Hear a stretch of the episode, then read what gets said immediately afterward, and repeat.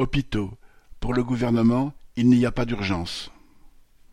Devant le congrès des urgences, mercredi 8 juin, la ministre de la Santé, Brigitte Bourguignon, a rendu publiques les premières mesures du gouvernement censées répondre à la catastrophe annoncée pour cet été, en particulier dans les services d'urgence.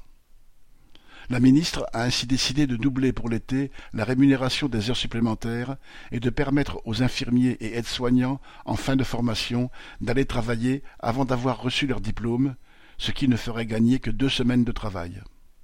Enfin, les soignants parvenus à la retraite sont appelés à retourner au travail afin que leurs cadets, épuisés, puissent partir en vacances. D'autres mesures seraient également en préparation, comme filtrer l'accès aux urgences en obligeant à appeler d'abord le 15, avec tous les risques que cela comporte quand on sait que le SAMU et les SMUR sont déjà débordés. Ces mesures ne sont pas du tout à la hauteur de la situation de sous-effectif qui amène déjà de nombreux services d'urgence à cesser leur activité.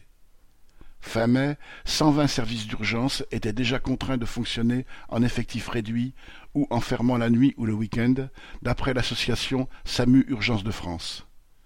Durant la période des congés, on peut déjà prévoir une aggravation. Un service d'urgence sur cinq est en danger de fermeture cet été. Il y aura donc des morts. Voilà le constat dressé par le chef des urgences de l'hôpital Avicenne à Bobigny. Le manque de personnel est loin de se limiter aux urgences. En 2021, douze départements disposaient de moins de cinquante infirmiers salariés hospitaliers pour dix mille habitants.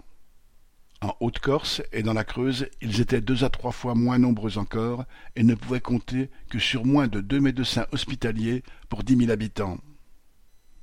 Former plus de soignants et mieux les rémunérer pour améliorer les conditions de travail.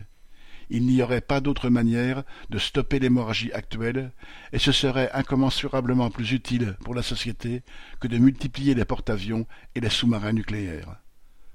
Sacha